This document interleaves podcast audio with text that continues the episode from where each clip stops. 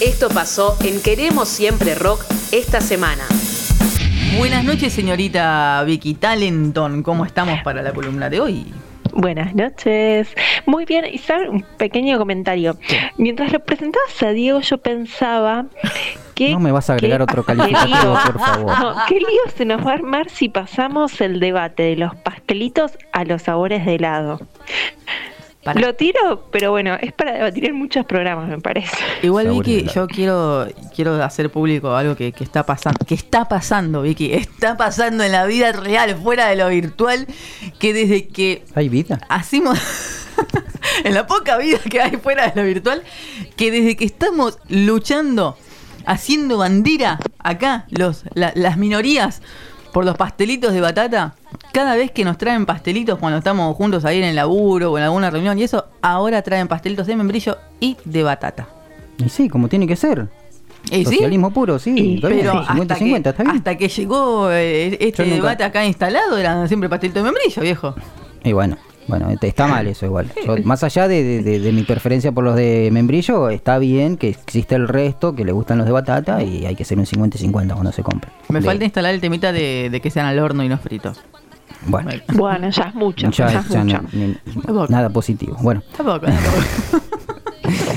bueno Vicky, eh, ¿de qué, qué nos vas a estar hablando hoy? Este, Bueno, hoy saben que a mí siempre me gusta contarles cómo es que surge el tema y en realidad hoy vamos a estar hablando de contaminación digital, pero un poco por casualidad.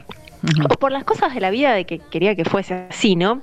Porque este tema yo lo tenía programado para un poquito más adelante, para una fecha puntual, y dio la casualidad que esta semana estuve con el mensajito este del almacenamiento del drive explotado, entonces me tuve que sentar y empezar a eliminar, sacar. eh, eh, es como cuando el momento en que uno hace la limpieza del ropero, ¿no? Que empezás a sacar y encontrás cosas de cuando tenías 15 sí, años. Y no entendés ni cómo entrabas ahí, ni por qué te dejaban salir con eso puesto y parecías una ridícula. Pero bueno, eh, un poco eso me pasó con el drive, ¿no? Y bueno, y, y comentando, hablando, me encontré con que muchas otras personas estaban exactamente en la misma situación esta misma semana. Eh, y bueno, y otro poco, justo que hoy les mandé un mensaje y les mencionaba esto mismo y dije, bueno, no, claramente tengo que reflotar este tema porque estamos todos en la misma. Sí, sí, ¿no? sí, sí. Es como, aparte, un pequeño detalle que mucha gente no, no sabía, que hace un tiempito cuando cambiaron algunas de, de las directivas de Google, la cantidad de almacenamiento que nos brindan gratuitamente incluye todo lo que tenés en el mail, lo que tenés en el En el drive, celu, sí. lo que tenés en las fotos, ¿no? Entonces, Ah, sí. se, ac- se acotó bastante el Ah, almacenamiento, a pesar de que es un montón. Sí, son sí. 15 gigas este mm, lo gratuito, ¿no? Sí, 15 gigas. Claro, exactamente. Después tenés que pagar. O la estrategia que hacen muchas de las personas con las que estuve hablando, te creas un segundo mail. Claro. Que esa Sí. está buena, pero viene con algunas consecuencias. Así que yo en realidad no tenía pensado tomarles ningún examen, pero ya que estamos... pará, Vicky, por favor, no, no digas las consecuencias porque la cantidad de mail fantasmas que tenemos nosotros solamente para usar el drive no te puedo explicar, ¿eh?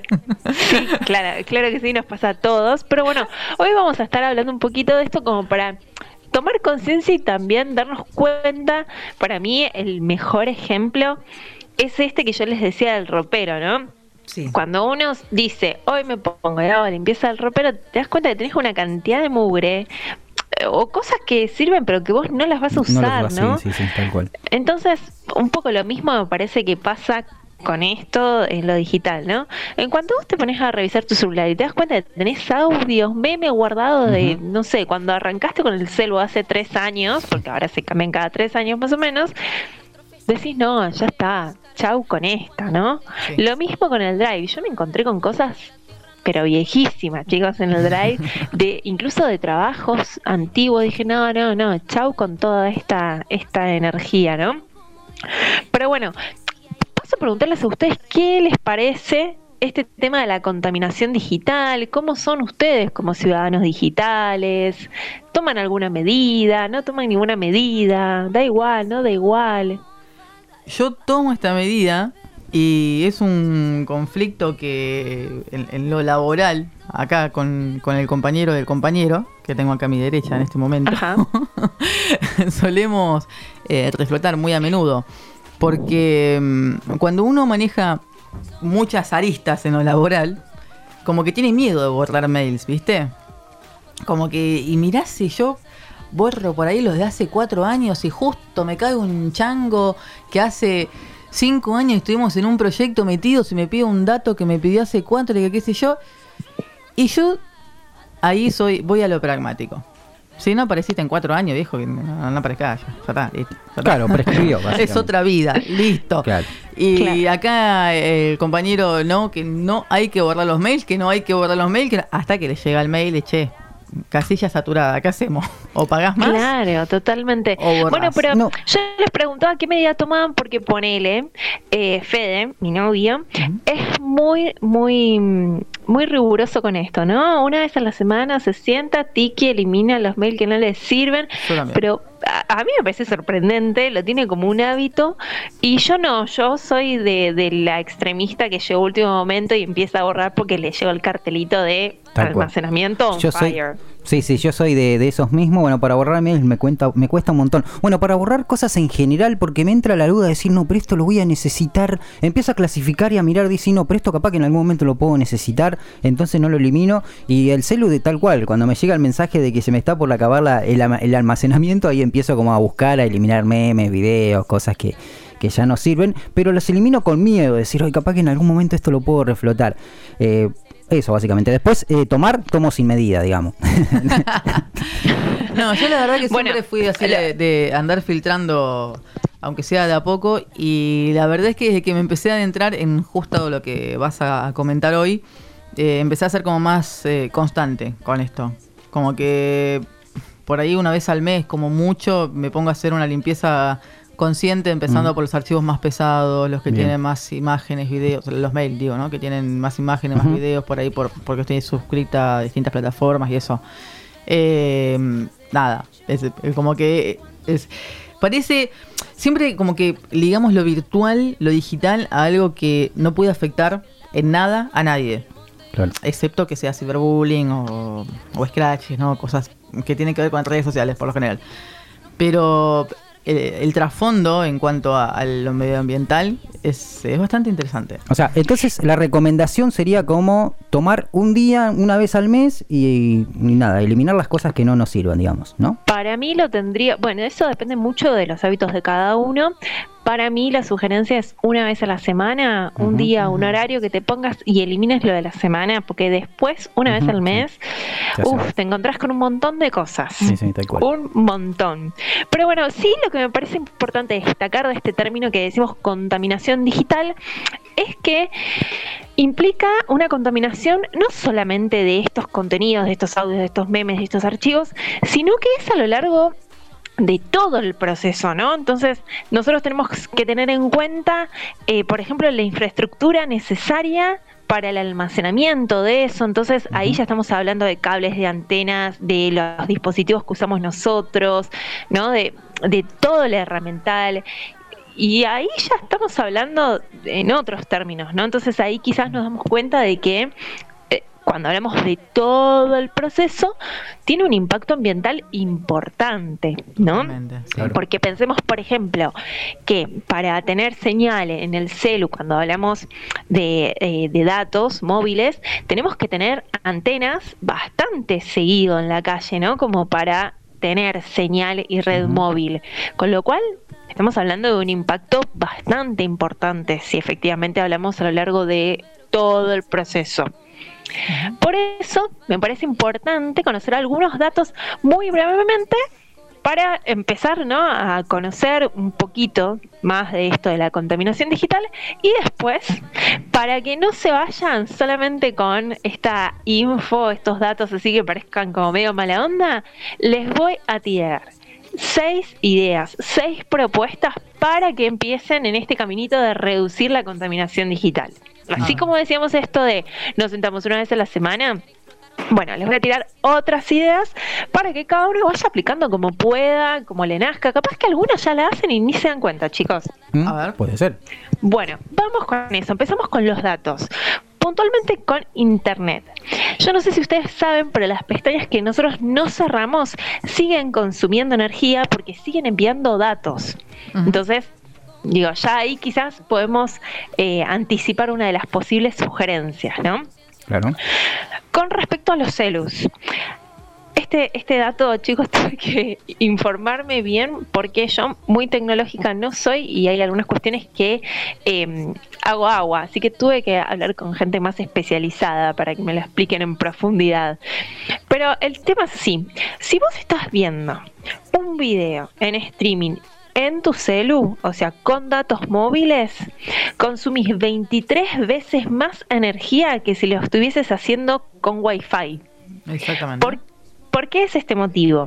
Porque para precisamente tener datos móviles, fíjate que tu celu está buscando continuamente eh, eh, la conexión, ¿no? Entonces, para eso, eh, no solamente vamos a necesitar eh, distintas antenas a lo largo de donde nosotros nos estemos moviendo, eh, sino también eh, que el celu nuestro va a estar consumiendo un montón de batería porque está buscando señal.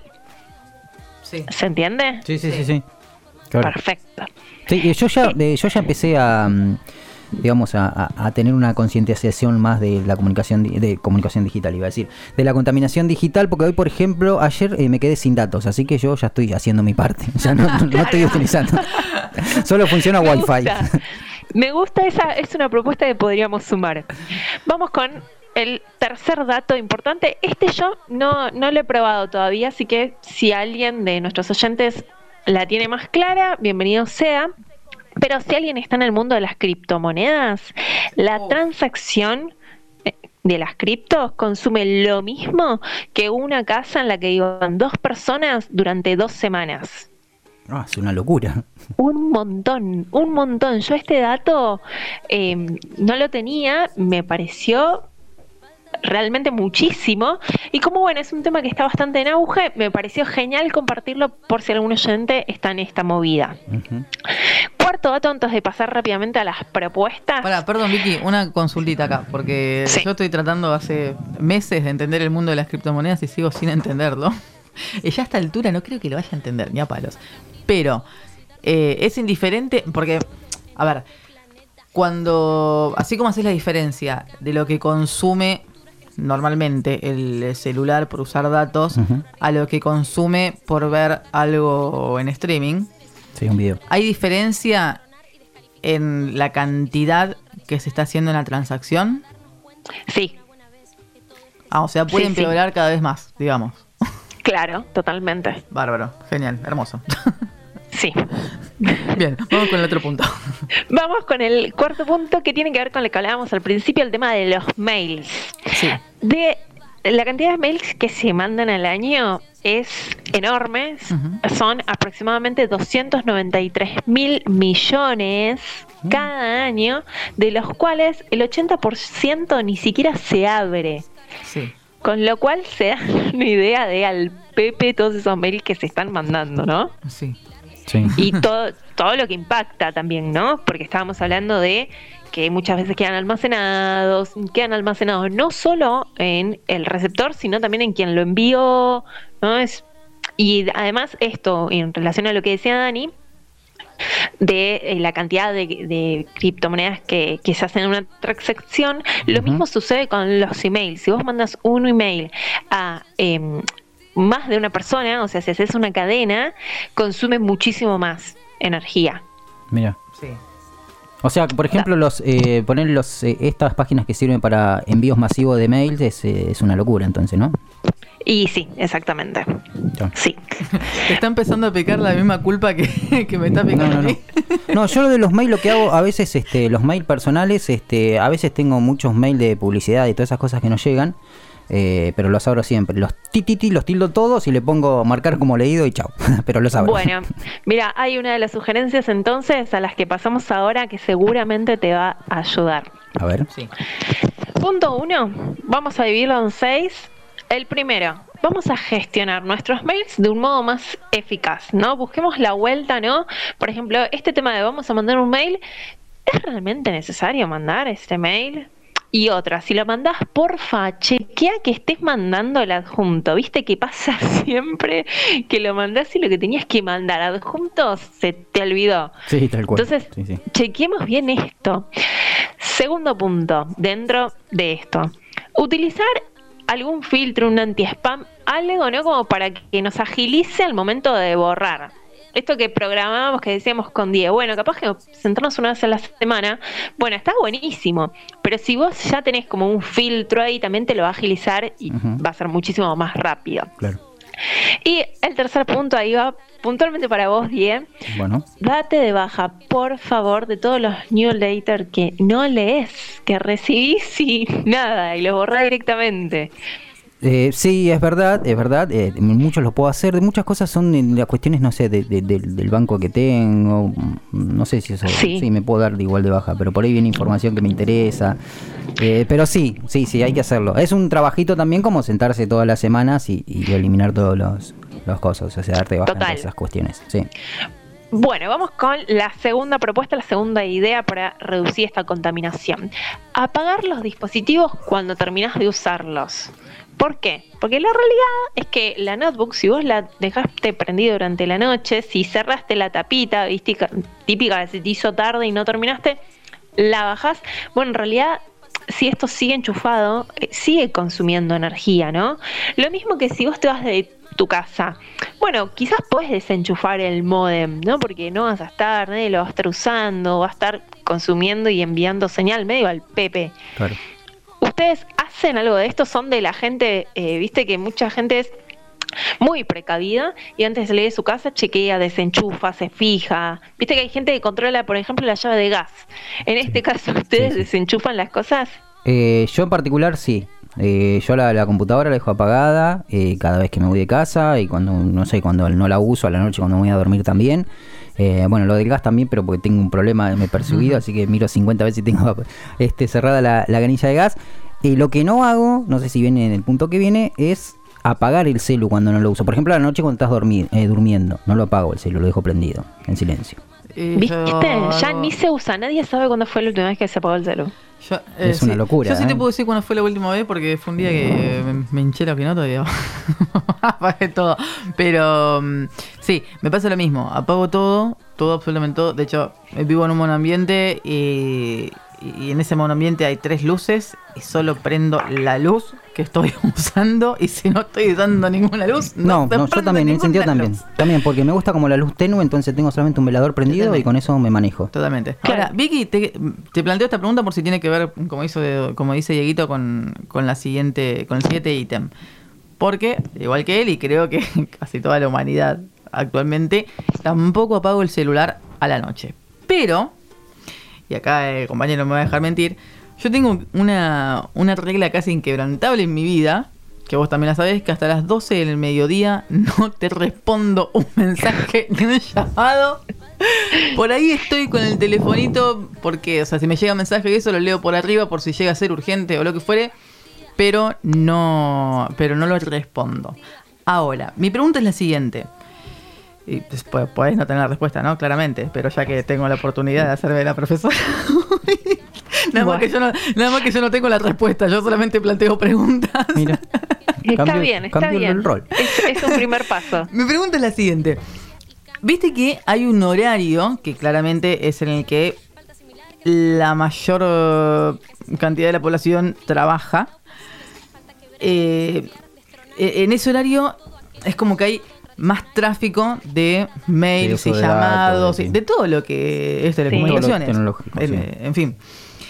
Si usas el teléfono, si, si tu pico máximo de uso de- del celular, ¿no? En este caso puntual, es fuera de ese horario, ¿estás contribuyendo, aunque sea un poquitito, con, Sí, con totalmente estás contribuyendo, porque vos pensás que precisamente cuando hay mayor tráfico, eh, hay mayor consumo energético, también los equipos de almacenamiento y tanto de señales para refrigerarse se utiliza agua. Con lo cual, eh, sí, estás contribuyendo y mucho más de lo que pensás. Bien. No me vuelvan a pedir que responda a un mensaje antes de las 12 ahora, ¿eh? Ya tengo. Claro, ya está Vicky, voy a, voy a grabar este audio y lo voy a dejar en mi celular para tipo mensaje automático. Exacto. Yo te lo- bueno, no sé si te lo puedo grabar yo, pero puedo, puedo hacerme responsable. Bien. Bueno, el siguiente ítem. A la tercera propuesta para disminuir la contaminación. Eh, este, este ya habíamos hablado un poquito y se trata de extender la vida útil de los productos. Capaz que les tomo un mini examen dentro del examen y les pregunto si se acuerdan qué era la obsolescencia programada. La. la, la, la, la. no. Ah, eh, creo que Em. Dani estudió. No, bueno, la obsolescencia programada es básicamente un tiempo más acotado de vida útil que están teniendo los productos electrónicos. Vieron que, por ejemplo, los celulares ahora te duran tres años, Sí. la impresora te dura dos años o una cierta cantidad de impresiones. ¿Han observado esto? Sí, sí, y yo creo que está hecho a propósito. o sea, siento como una especie de, de programación para que dure, tenga una vida útil de 2, 3, 4 años y después tengas que volver a comprar el producto, obviamente. Bueno, exactamente, ¿no? De, de eso se trata esta estrategia. Y en realidad la contrapropuesta es, bueno, no, intentemos reparar en la medida de lo posible estos aparatos. ¿Es necesario que cambies tu celu ahora o tira unos meses más? ¿Es necesario, no sé, este producto realmente no se puede arreglar, no se puede hacer algo con la batidora? Bueno, capaz que sí, y está bueno que se intente hacer, porque al día de, la, de hoy, a la fecha actual, la cantidad de basura electrónica que hay en el mundo es más pesada que la gran muralla china. Para que se den una idea de la situación en la que estamos. ¿no? Terrible. Digo, vale intentarlo, vale intentar eh, arreglar esos aparatos que tenemos en casa. Y te sumo otra otra propuesta que se la van a pasar por el quinto, ¿verdad? Pero bueno, eh, yo la tiro. Tratar de pensar, de razonar sobre la publicidad que estamos absorbiendo.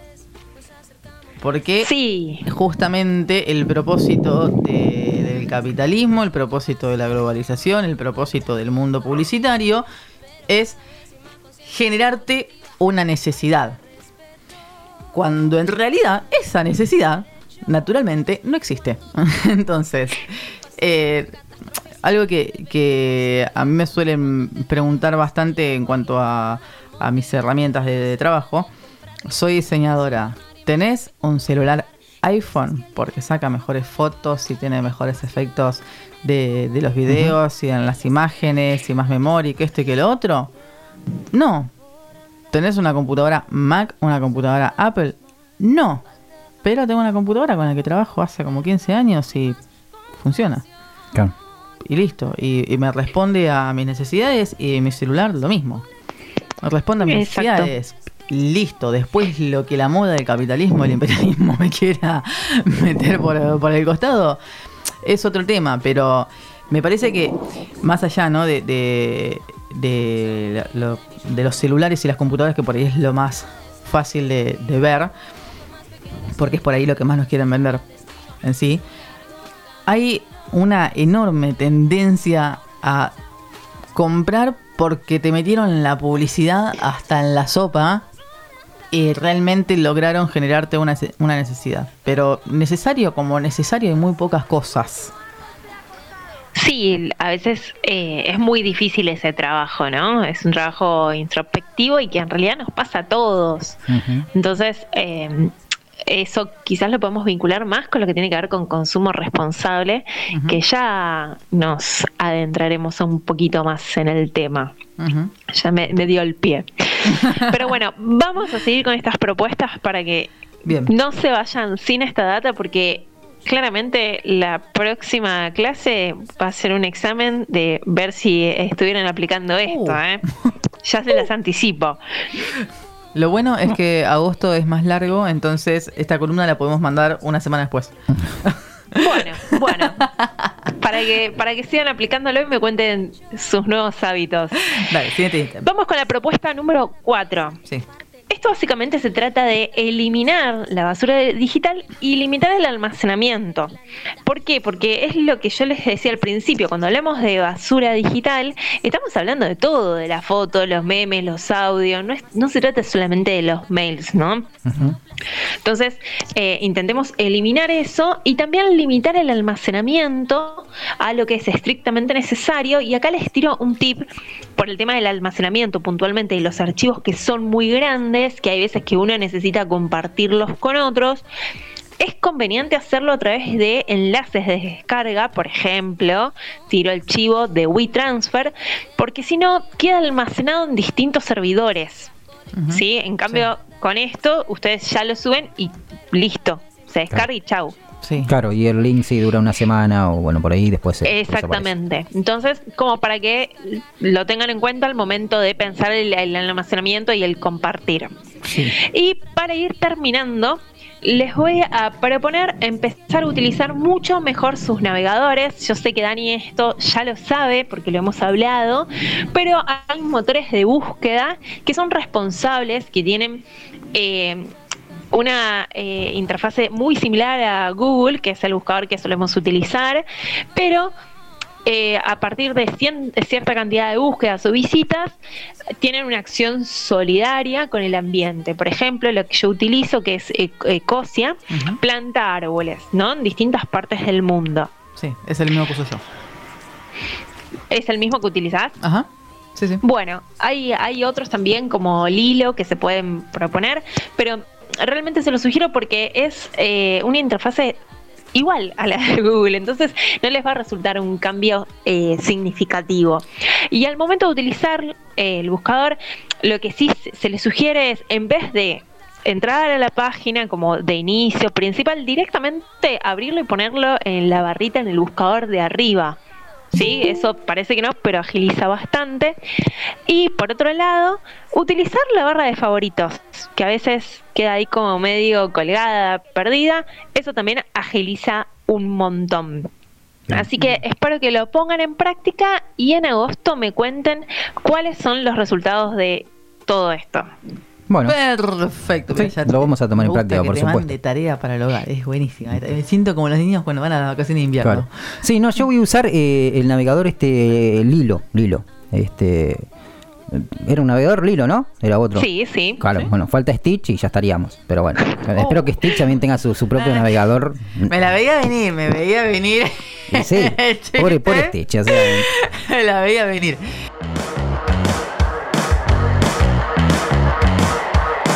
Escuchá Queremos Siempre Rock todos los martes de 23 a 24 por Radio Colmena.